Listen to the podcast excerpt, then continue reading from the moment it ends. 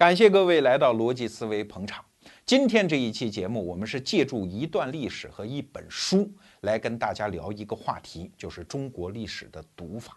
你看啊，中国历史这四个字，好像它是一个完整的概念的词儿哦，它是描述我们这个民族过去五千年的整个历程的一个宏观概念。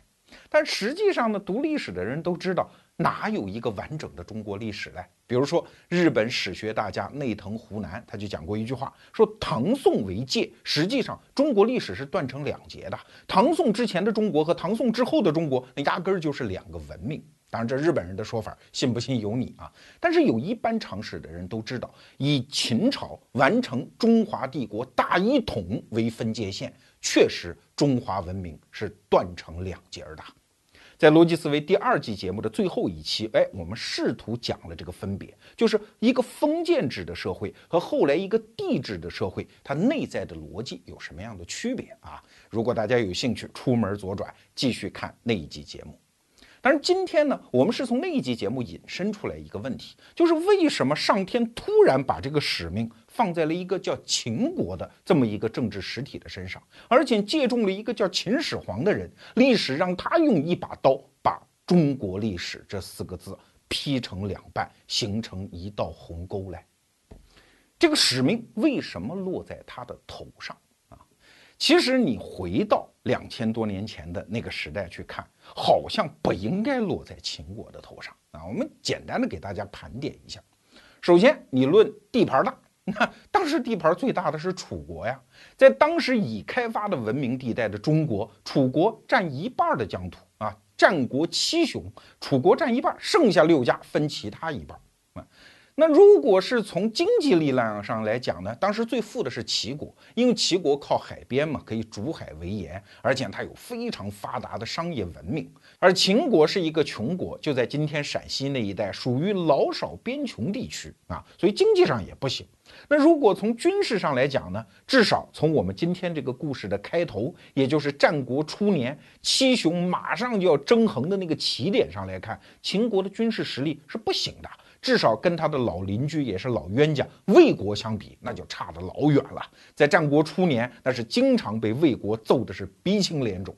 魏国当时训练出一支在中国军事史上都很有名望的一支军队，叫魏武卒。魏武卒的训练标准是什么？一个普通士兵要能够身穿三重重甲，带一只戟，还有一张弩。这张弩啊，是开十二弹弓的弩哦，而且身上要背五十支箭。还要能够背上三天的干粮，半天能够强行军一百里。那个时候里当然比现在里要短得多，大概还不到一半，那也吓人呐。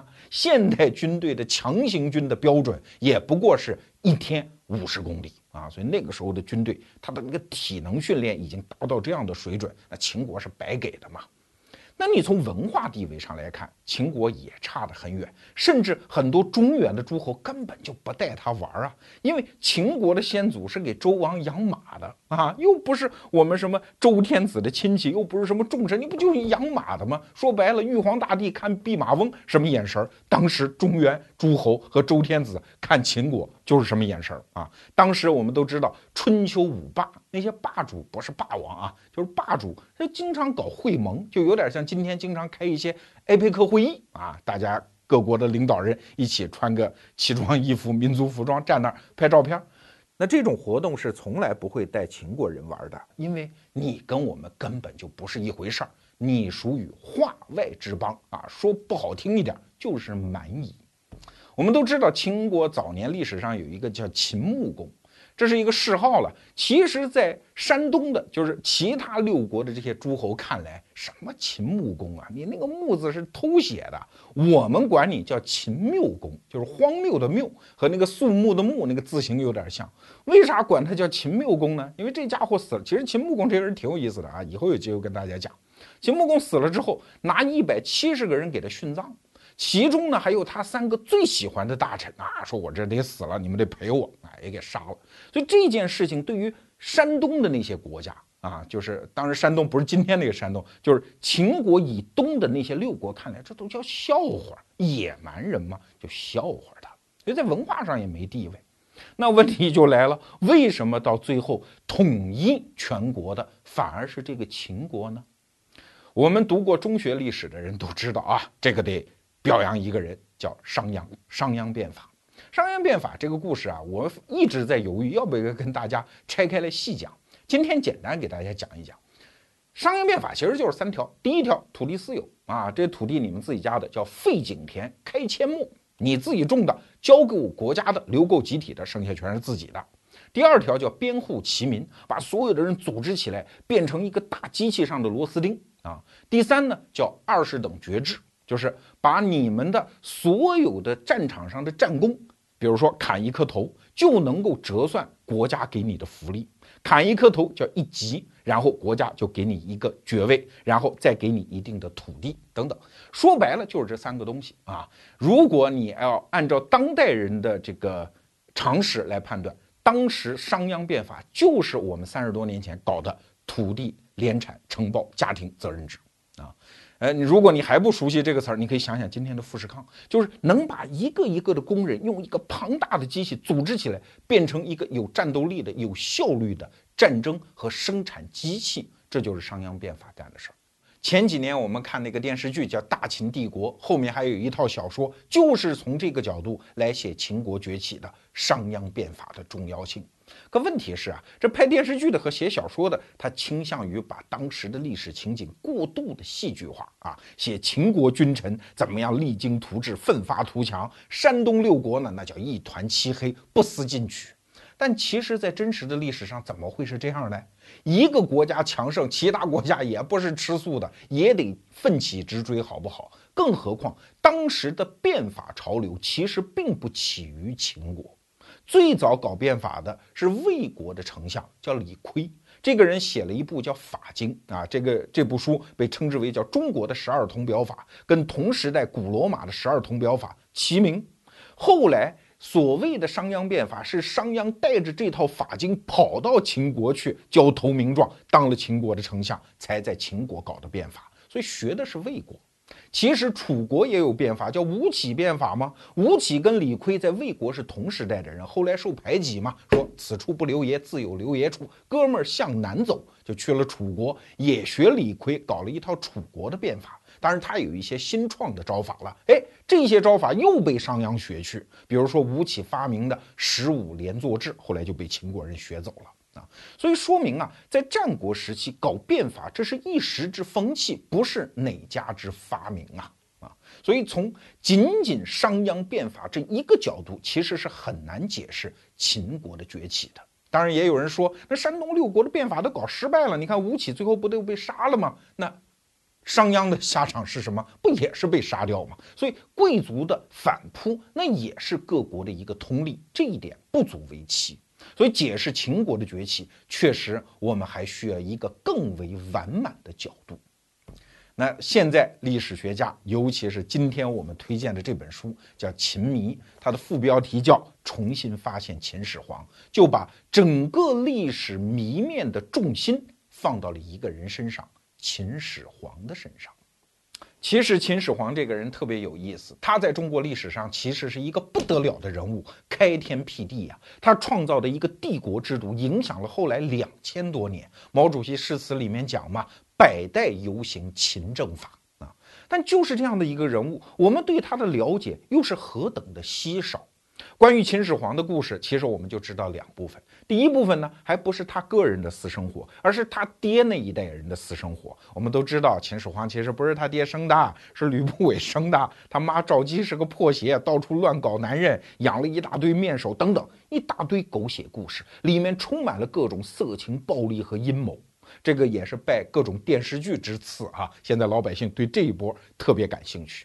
可是关于秦始皇本人呢，私生活你也不是很清楚，他的历史的功业也不是很清楚，好像一眨巴眼儿啊，他就统一六国了，就像李白写那个诗嘛：“秦王扫六合，虎视何雄哉。”就这一句话，好像就把秦始皇写尽了。我们仅仅是粗略的知道他攻灭六国的大致顺序，其中他有什么样的政略，有什么样的战略，其实我们都一概不知。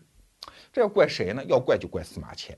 因为司马迁写《史记》啊，这一本书是我们现在了解战国后期秦国历史的一个基本蓝本，其他的材料基本没有，对吧？可是《史记》成书在什么时候？是公元前九十九年，那距离秦国统一的公元前二百二十一年，这中间可差一百二十年啊！这一百二十年什么概念？就相当于今天罗胖子坐在二零一五年谈一百二十年前的甲午战争。啊，所以你不能说回家问问老人吧，对吧？老人也不知道一百二十年前的事儿啊。所以站在司马迁写《史记》的角度，其实很多资料也已经不在了。这在中国历史上确实，我们经常说中国历史是一个没有间断的完整的历史，其实不是这样。很多先秦的历史其实是大段大段的在缺。比如说啊，在春秋末年到战国初年这一段。整整六七十年的历史，其实就蒸发掉了啊！因为我们知道春秋的史书主要是两部，一部是《春秋》，一部是《国语》。那《春秋》结束在是公元前四百七十九年，就是孔子西狩霍林这么一个历史事件之后，《春秋》就没有往下写了。还有一部书叫《国语》，《国语》是终结在勾践，就是越王勾践这个很著名的人物的故事身上。那这个终结在哪儿呢？公元前四百七十三年。可是到了战国时代，我们知道它的起点是三家分晋。三家分晋就是《资治通鉴》一开始写的，这是公元前四百零三年。请问这中间六七十年的历史上哪儿去了呢？没有资料，没有史书啊！所以历史学家面对这样的一个历史黑洞，其实很头疼。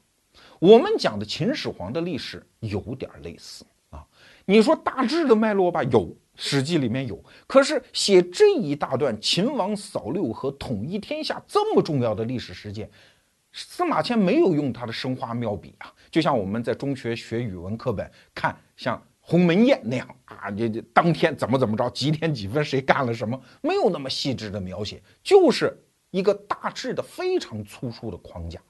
哎，为啥？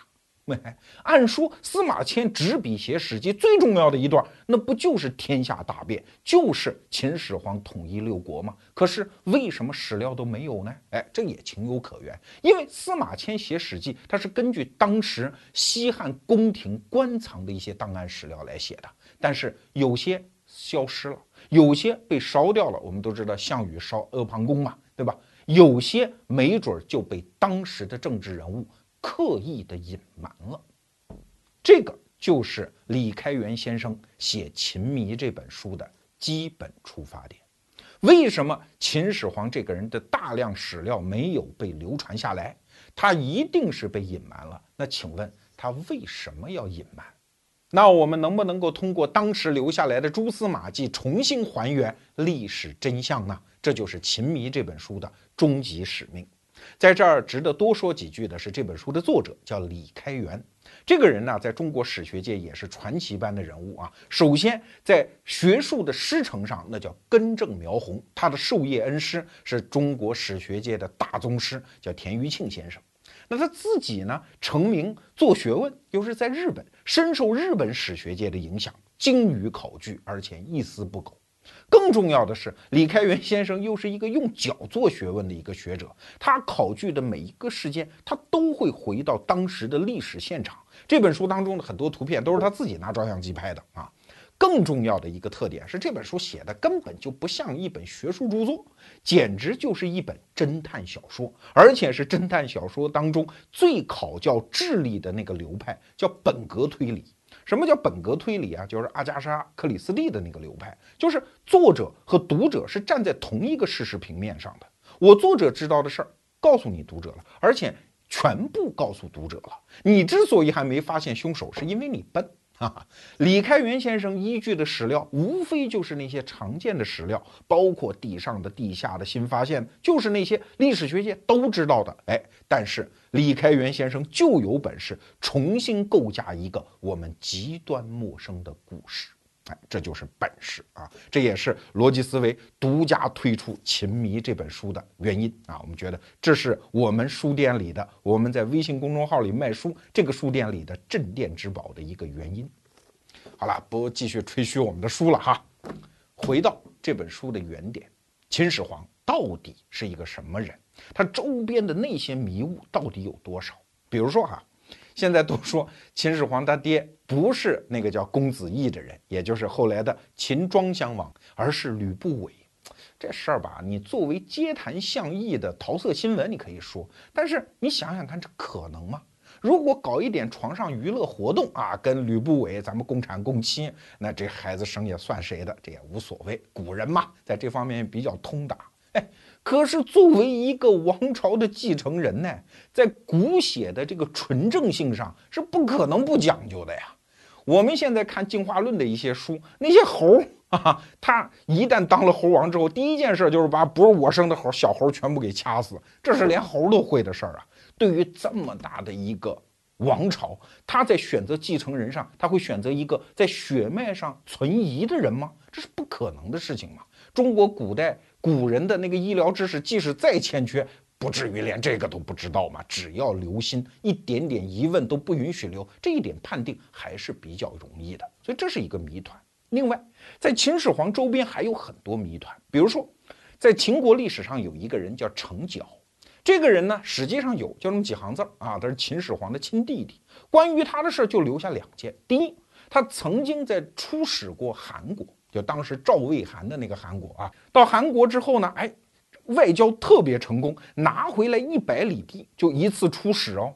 可是你一看程角的年龄不对呀，他当时只有十五岁，一个十五岁的人啊，在当时的情况下，他怎么可能获得这么大的外交成就？为啥？而且程角这个人后来呢，领兵攻打赵国，临阵投降了，叛逃到赵国。那你作为贵戚，为什么要这样做？等等。还有，秦始皇有二十多个子女，可是，在历史记载当中，居然就没有他的皇后。那请问，这个女子到底是谁？为什么有人刻意的从历史当中把这个人给删除了？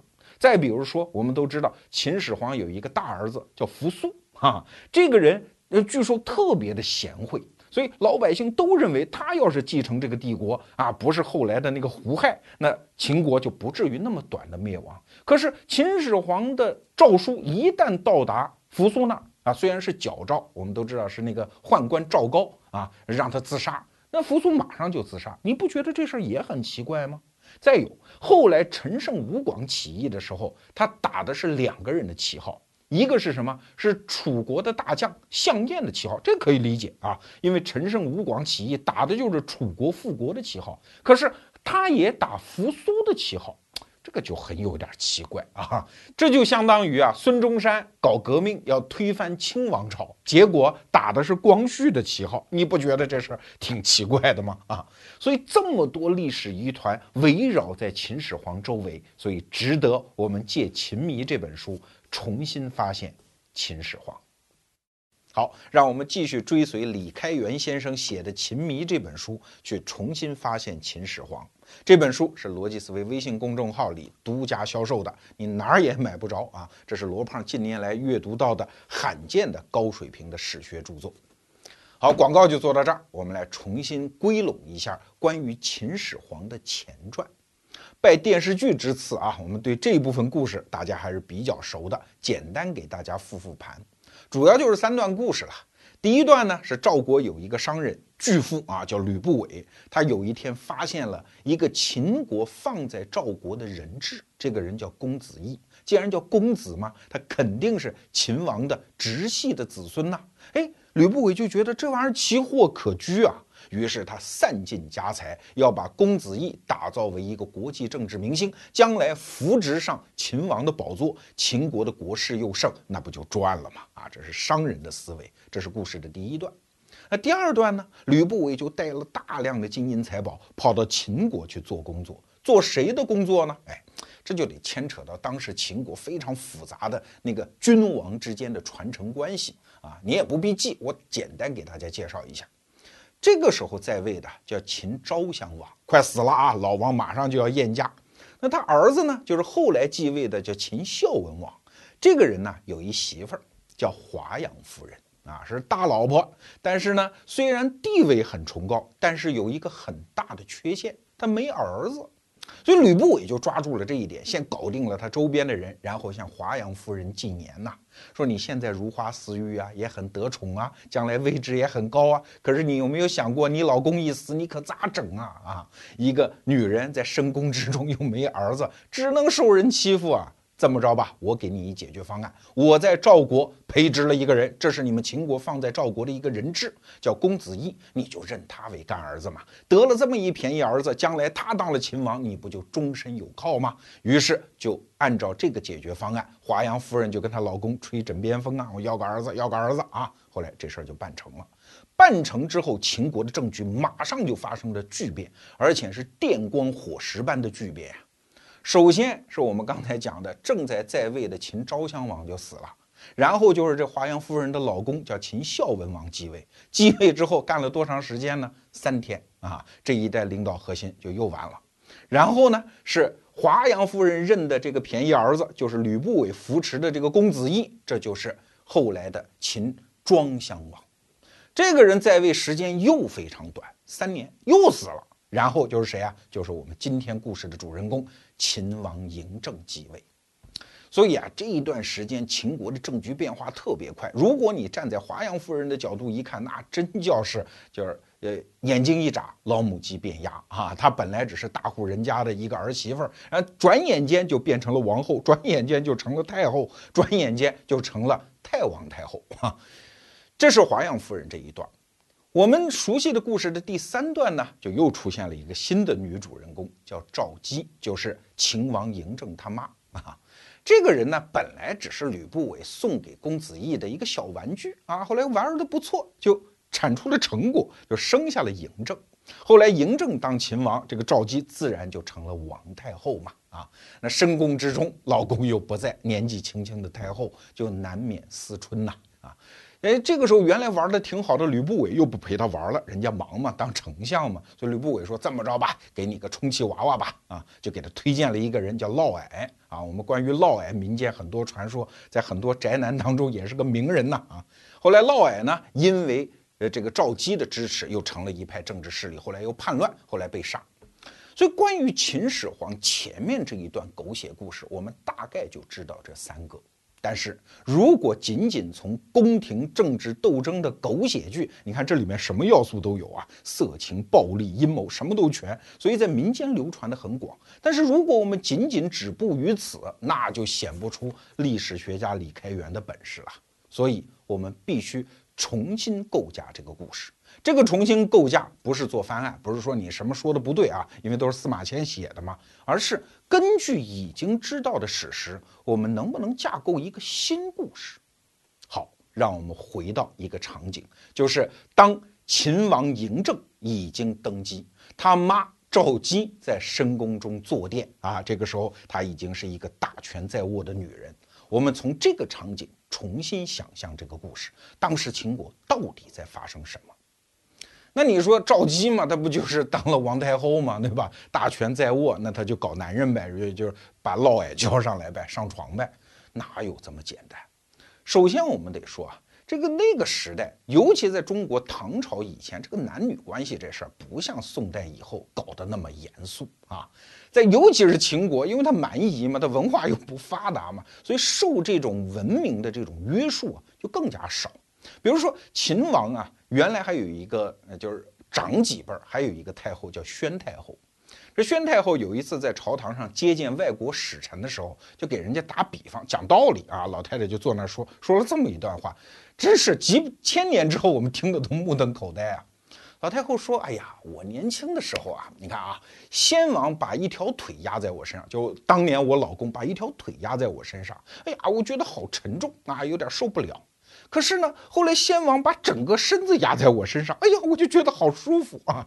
就打比方跟外国使臣说这套嗑，你想想看，这是今天在外交辞令当中能出现的话。对，那个时候民风如此，一直到汉代和唐代，说什么公主啊，养个面首啊，搞几个男人呢，这就不叫事儿啊。所以在赵姬这个时候生活的重心，他不可能是放在搞男人身上，虽然这事儿也不能耽误，那他最重要的任务是什么？要知道，她老公死了，这个时候秦王嬴政还是一小孩儿啊。这个时候已经当了秦王，整个国家的政治权力的重担和焦点就压在这个弱女子身上。他要干什么？当然要巩固权力。我们都知道，所有刚刚获得权力的人，第一个任务就是巩固权力。巩固权力的方式就是把权力的潜在竞争者一定要干掉啊！熟悉清宫戏的人都知道那套嗑吗？对吧？四爷雍正上台之后，第一件事就把老八、老九、老十、老十四一定要干掉嘛。所以这个时候，赵姬面对的是一模一样的任务。那他有没有敌人呢？哎，在历史当中没有写，但是从情理上却推测得出有这么一个人。还记得我前面讲的一个人物吗？叫程角。这个人呢是嬴政的弟弟，请注意哦，是同父异母的弟弟。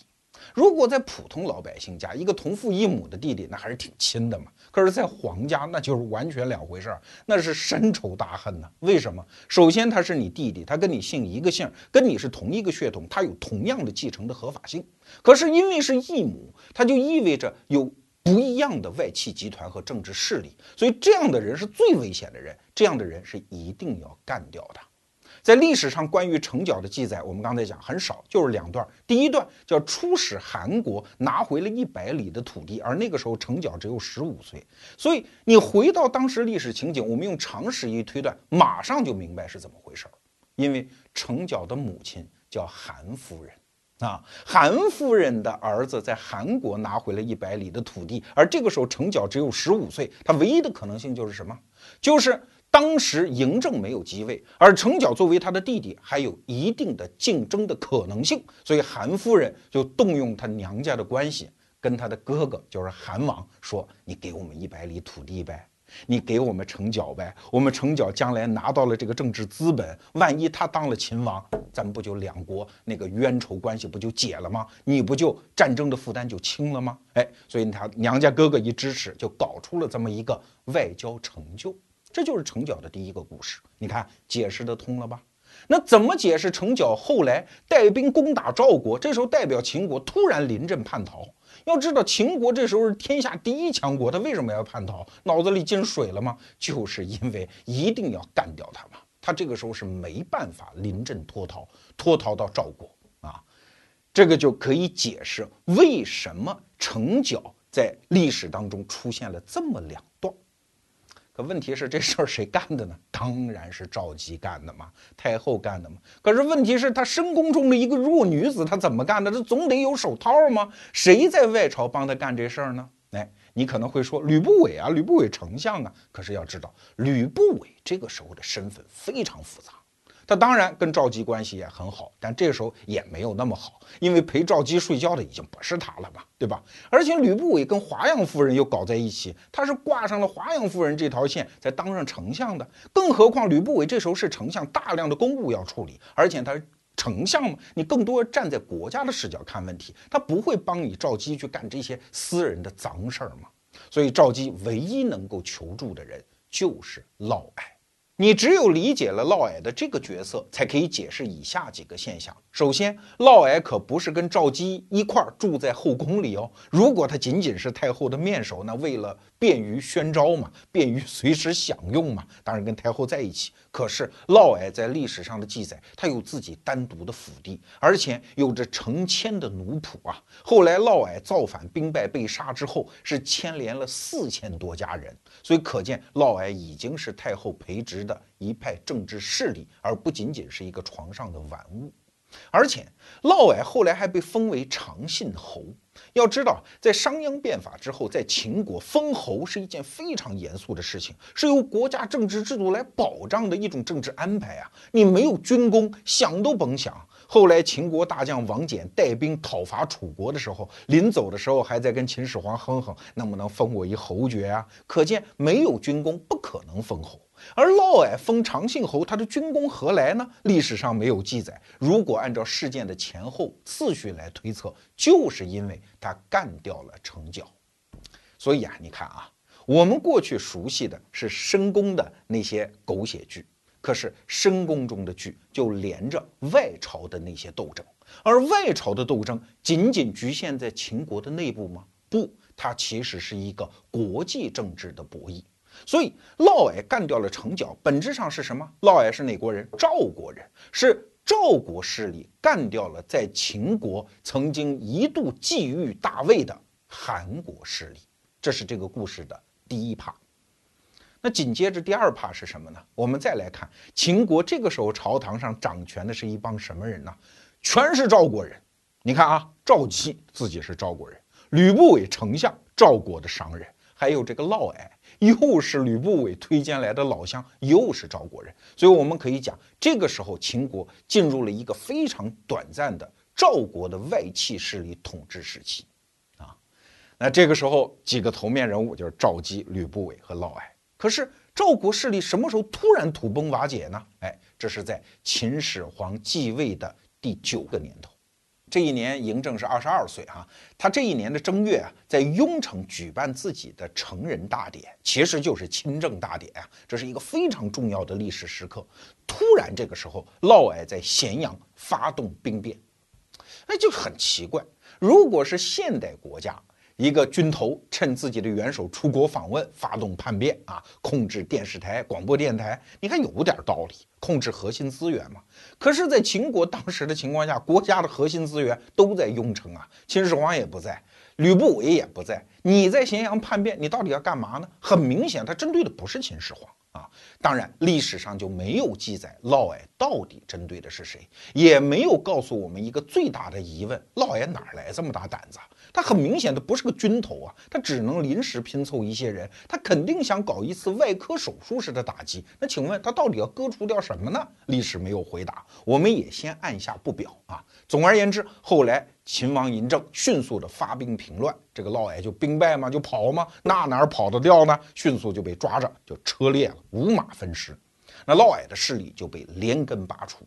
紧接着啊，就这么一两年的事儿，秦王就是。用非常快的速度啊，那个节奏，首先把他妈给办了，当然不是弄死了，就是你跟嫪毐生了，还有俩孩子，先弄死，然后把他妈给关起来。当然后来把事情处理完了之后，又把他妈给放了。哎，这赵姬的势力就算是完了。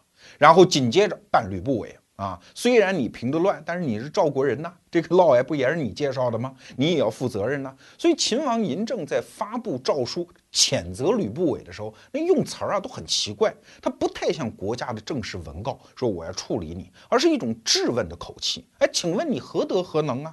你对秦国有什么贡献啊？你还敢号称重父啊？等等，是一种。怎么说呢？有一种怨妇的那种口气啊。总而言之，就赖你，就赖你，就赖你，是这么一个口气。吕不韦也知道这个王朝啊，刻薄寡恩，是六亲不认的这么一个王朝，所以一看也没什么活头了，就喝毒药自杀了。所以至此为止，所有赵国的势力就被秦王嬴政也连根拔除。你看，说到这儿啊，大家可能会有一个疑问哈，说秦国和赵国，我印象中有一个长平之战。哎，没错啊，在秦王嬴政最后灭掉赵国之前四十年，有一个长平之战。可是赵国不是长平之战之后被坑杀了四十万降卒之后马上就灭亡的，这中间可有四十年哦，甚至一度秦赵关系还不错哦。你觉得这很难理解吗？其实不难理解。我给你打一比方，你比如一八九五年甲午战争之后，其实。大清国和大日本国那关系一度很好嘞，那伊藤博文卸任首相之后，甚至一度有可能跑到中国来当大顾问呢。那个时候，中国大量留学生还派到日本，两国关系很好。为什么？因为打服了嘛，重新进入一种稳定的一个结构嘛。那这就要知道，在外戚政治当中，灭国战和攻伐战是完全不一样的两回事儿。如果说打赵国，那吕不韦啊、赵姬啊、嫪毐都没意见。打了呗，我反正屁股坐在秦国。可是，一旦牵扯到灭国战的时候，这个时候外戚集团的那个就怀乡的心态，保护老乡、保护自己娘家人的那个心态就会出来啊。所以，如果不把韩国和赵国的势力、外戚集团在秦国的朝堂上全部干掉的话，事实上，秦王嬴政后来一扫六合、统一六国的这个步骤，实际上是很难完成的。啊，这是呃，在理论上我们插一段，所以你看啊，把韩国势力和赵国势力扫除之后，很迅速啊，经过几年的准备，马上就开始了灭国战。所以赵魏韩在战国七雄当中号称三晋，是最先被灭亡的。那紧接着就出问题了。刚才我们还留下了一个悬念：嫪毐到底针对谁呀？对，秦国当他在朝堂上除掉了韩国势力和赵国势力，请问还有没有其他势力啊？你看啊，我们跟着李开元先生，实际上是从国际政治的角度来重新分析秦国朝堂上的狗血亲情剧啊。那还有什么样的大国呢？最后留下来还有两个大国，第一个是齐国。齐国很富有，但也很脓包，而且秦国大家都知道是远交近攻嘛，跟齐国一直说，哎呀，你做生意啊，你就挣钱，你甭管我跟他们打架，你甭管，咱俩关系好。所以齐国的问题是最后解决的，就全天下解决之后，最后灭掉了齐国。齐国根本不成其为问题，最大的问题是楚国，因为楚国啊，那个势力也是大的吓人。当时可开发的地区，已经开发地区有一半的领土都是楚国。那个时候，楚国不是今天我们理解湖北、湖南这一块啊，什么安徽呀、江苏啊、浙江啊，甚至河南的南部、湖北呀、湖南的北部啊，这部分都是楚国，非常大，国力非常之强盛。在秦始皇当权的时候，秦楚两国之间的关系到底是啥嘞？你就是把《史记》翻烂了也没有，因为压根儿就只字未提。哎，这就看得出历史学家李开元的本事了。他把当时和后来的一些史料拼在一起的时候，我们就会觉得，耶，好像有点意思了。你看啊，宋仁宗的时候，这又一千多年过去了啊。宋仁宗的时候，在陕西凤翔县出土了一块石碑。当时凤翔县有一个很著名的人，就是苏东坡。苏东坡当时在凤翔县当一个很小的官儿。这个碑文呢，一看很有意思。是早年间的一个秦王，这可不是嬴政啊，很多代以前，一个秦王诅咒这个楚王，说我们两家这么多年百年好合联姻的关系，你现在背信弃义，什么背后捅刀子之类的，我就诅咒你不得好死。秦王找来一个巫师诅咒楚王，然后把这个诅咒的词儿啊就刻在碑文上啊，你看这个仇得有多大啊？哎，这个苏东坡琢磨就挺有意思的，他就给这块碑文起了一个名字，叫《诅楚文》。就是诅咒楚王的这篇文，后来啊，类似这样的碑石出土的就越来越多，渐渐的就把千年以来历史学家心中的一个结就给解了。原来用这些碑文就可以拼凑出一个大故事啊，秦楚之间其实是有一长段后来不被重视的联姻关系，长达三百年，十七代君主。啊，你看两国的这样的国际关系能够这么绵长，它就一定不是我看你顺眼，对吧？它一定是国际政治格局当中的一种安排啊。说来也不奇怪嘛，因为秦国也好，楚国也好，在中原那些诸侯看来都是蛮夷，都是化外之邦，都不带你玩，所以这两个 loser 哎勾结在一起也就可以理解。一个军事上比较强，一个领土上比较大啊，俩人眉来眼去，然后互嫁儿女，形成一种政治勾结关系。所以你看啊，在秦国历史上，刚才我们讲的好多著名人物，其实都是楚国人。比如说那个先王压在我身上，我很爽的那个宣太后，楚国的公主吗？还有我们刚才讲的华阳夫人，楚国的公主吗？所以，楚国的外戚势力，其实，在秦国的朝堂上是很重要的，而且是有悠久历史的一股势力。可是，好奇怪，随着华阳夫人一死，好像这股势力突然就没有了，这不符合常识。因为这么久远的一个关系，要么它就会一直存续，它会有一种固定的安排。要么就有一个重大的历史事件把它给打断啊，比如说刚才我们讲的韩国政治势力、赵国政治势力被割出，它一定有政治事件的。可是楚国势力好像莫名其妙就没有了，那就会发生一种解释哦，就是有人刻意的把这个故事给隐瞒了，把一整段历史给从记载当中抠掉了。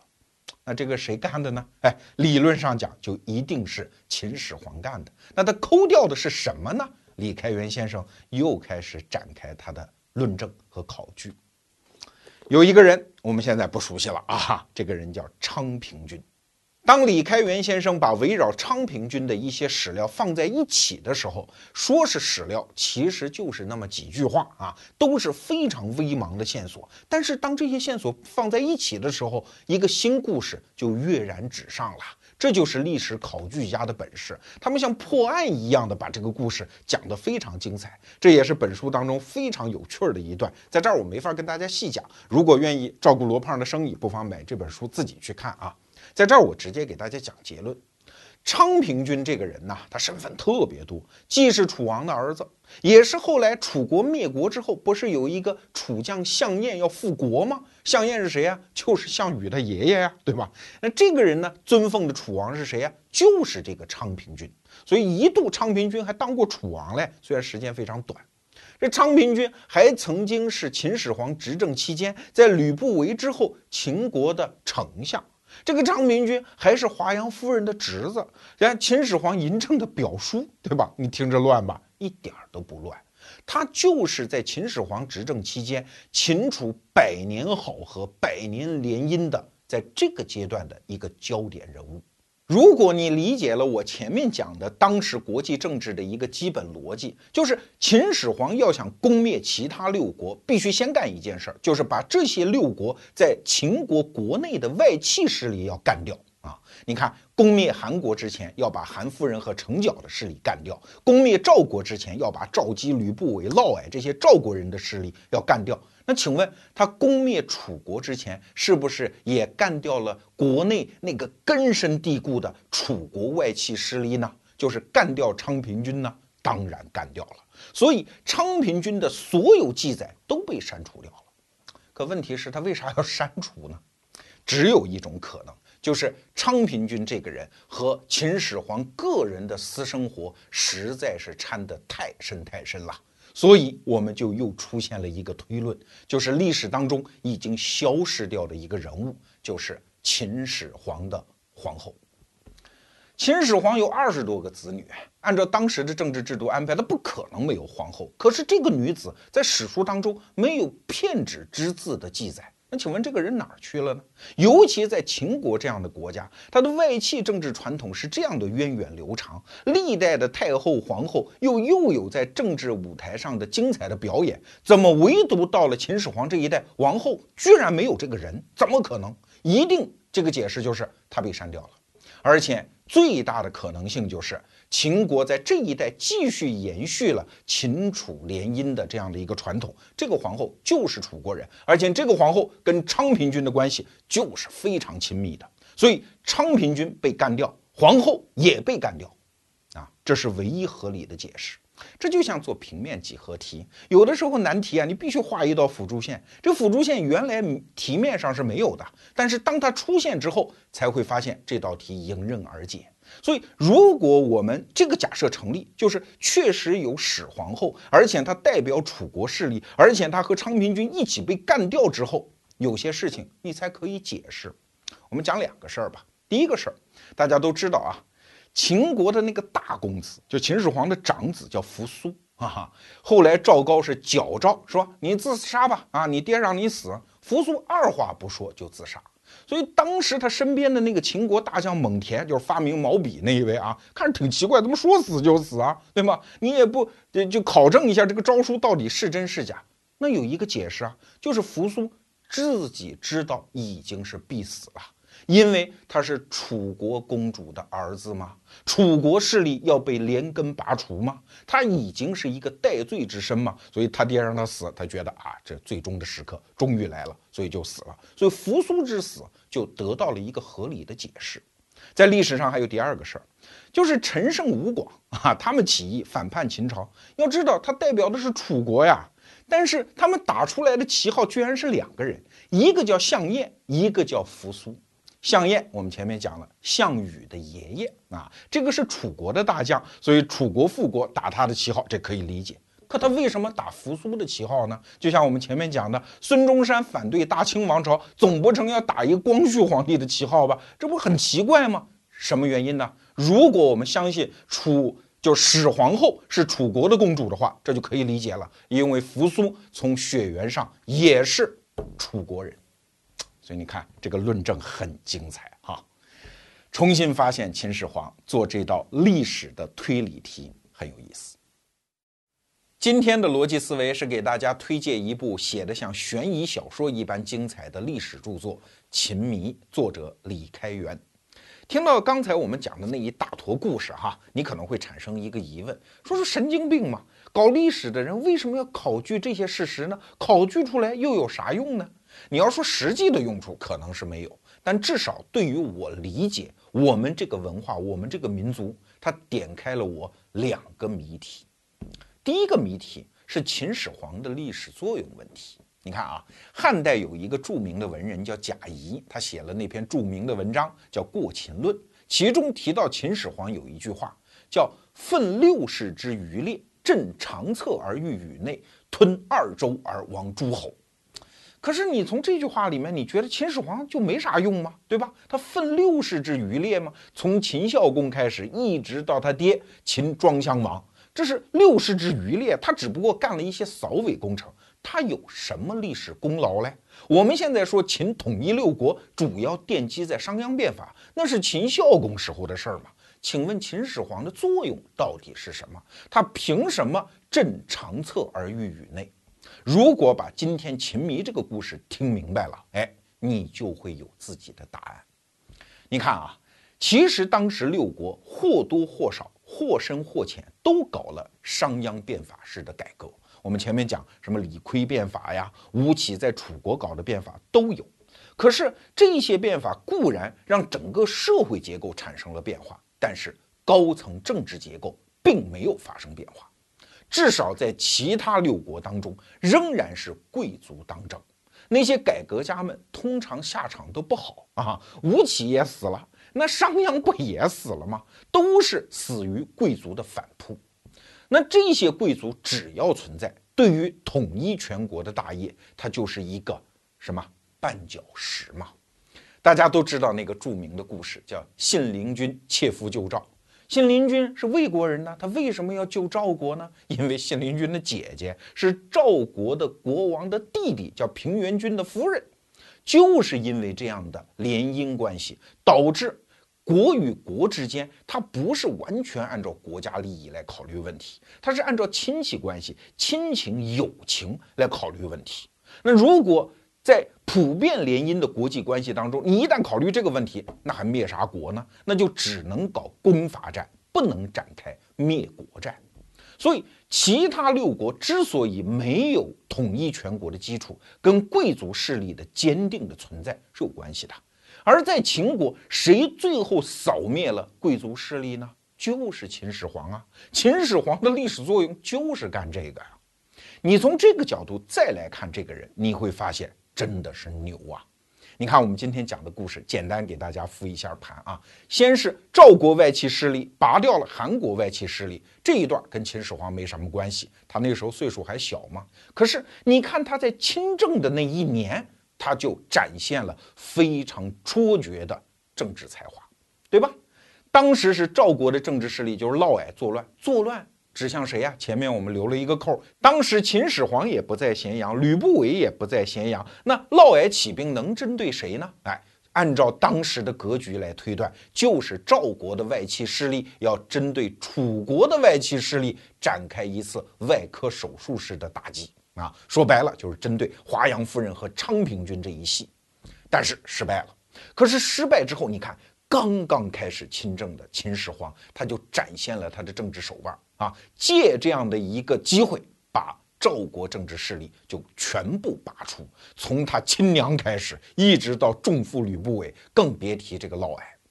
那紧接着秦王嬴政又开始对。这个时候，表面上已经得势的楚国外戚势力，就是昌平君这一系，甚至是他自己的亲老婆，他的始皇后下手。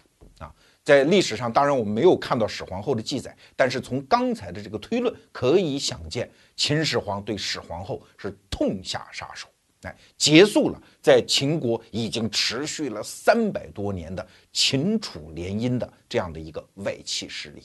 所以这个人的政治才华，或者说那个心狠手辣的政治手段，也是不得了啊！这是秦始皇的作用。那第二个我们得到的启发呢，就是贵族的作用。秦始皇创立的帝制大业，此后延续了两千多年啊，打造了中国历史的基本面貌，这没有错。那这一步它的实质性的变化是什么呀？此前的节目我们也讲过，秦始皇建立秦朝就是把中国的历史一分为二。此前叫先秦时代，那是贵族一层对一层负责，一层对一层制约的封建社会；而此后呢，则是皇权一家独大的帝制社会。这两个社会之间有什么核心区别啊？表面上看，其实就是一个，就是有没有贵族啊。那秦始皇就是把贵族干掉，然后一手创建了两千多年的帝制社会。这就牵扯到一个问题：要贵族有啥用啊？前面我们讲的贵族是阻挡六国统一的这样的一个绊脚石，所以秦始皇把它拿开了，好像是历史进步哦。贵族在我们的印象中都是酒囊饭袋、鱼肉百姓的坏蛋哦。其实哪里是这么回事呢？贵族有它的好处，它是一个社会免于疯狂、免于急速狂奔的制动闸和减速器。这一点啊，不仅在中国历史上是这样，在西方历史上也是这样。在中国历史上，你看秦始皇把贵族拿掉之后，整个秦国疯狂到什么样子？这是另外一个故事，以后有机会我们再给大家讲啊。在西方历史上也一样啊，第一次世界大战就是贵族势力在整个欧洲社会衰亡之后的一个结果呀。一战是很奇葩的一个事件，好不好？当时欧洲全面的和平已经维持了将近一个世纪呀，就是拿破仑战争之后，对吧？已经一百年不打仗了，突然打成那样血流成河，为啥？贵族不行了吗？好像表面上，当时第一次世界大战都是欧洲一些君主之间的战争，而且这些君主还都是亲戚，都是英国女王维多利亚的徒子徒孙啊，呃，也不是徒子徒孙，就是亲子孙。他们都是表兄弟啊！英国国王德皇威廉二世和俄国的尼古拉二世都是表兄弟啊！为什么打成那样？因为这些国家已经进化为一个现代化的民族国家，贵族势力那些亲缘关系再也不能在国家决策中起决定性的作用了，所以就血流成河。那一战的时候，哎，这些贵族还能起点作用，大家还能保持起码的体面。像丘吉尔在。第二次世界大战回忆录啊，一开头他就讲这一段话。他说，第一次世界大战的时候还有起码的文明格局啊，还有存一个人类文明的体面。可是到了二战的时候，完全就不讲这一套了。你看希特勒动不动屠杀几百万犹太人，那个国家的动员能力，大家已经没有任何情面可讲，所有的国家都变成一个杀人机器啊。所以贵族。一旦这个阶层消亡之后，它的后果也非常可怕。那回到中国历史上来看，秦始皇拿掉了贵族，创建了帝王一家独大、唯我独尊的这样的一个体制。那你以为对帝王就是好事儿吗？不见得啊。至少帝王开始陷入了无穷无尽的恐惧之中。虽然在先秦时代，好像这个君主也容易被臣下篡逆呀，是吧？呃，刺杀呀，这种事儿也经常发生。但是相对来说，他的位置是比较稳固的啊，因为贵族是一层对一层负责，一层对一层制约，特别讲究血统，讲究渊源，对吧？可是到了皇权时代，对不起，只要把你搞掉，就可能是我呀。所以你看，南北朝时期、五代十国时期，治军如弈棋呀。所以皇帝这个职业，其实你通扯下来算，是中国古代历史上风险最大的一个职业。中国皇帝的平均岁数其实不如普通人，为啥？因为他孤家寡人嘛，因为他把能够制约和保护、对他负责的贵族势力干掉了嘛。所以皇帝就陷入了无穷无尽的恐惧当中。所以你看。一直从秦朝到明朝，皇权一直在试图解决挤兑关系啊，皇权和皇权的同族兄弟之间的关系，皇权和外戚的关系，皇权和太监的关系，皇权和权臣的关系，最后一直到明清时代，这个问题才被解决，那个巩固的集权的皇权才终于建成。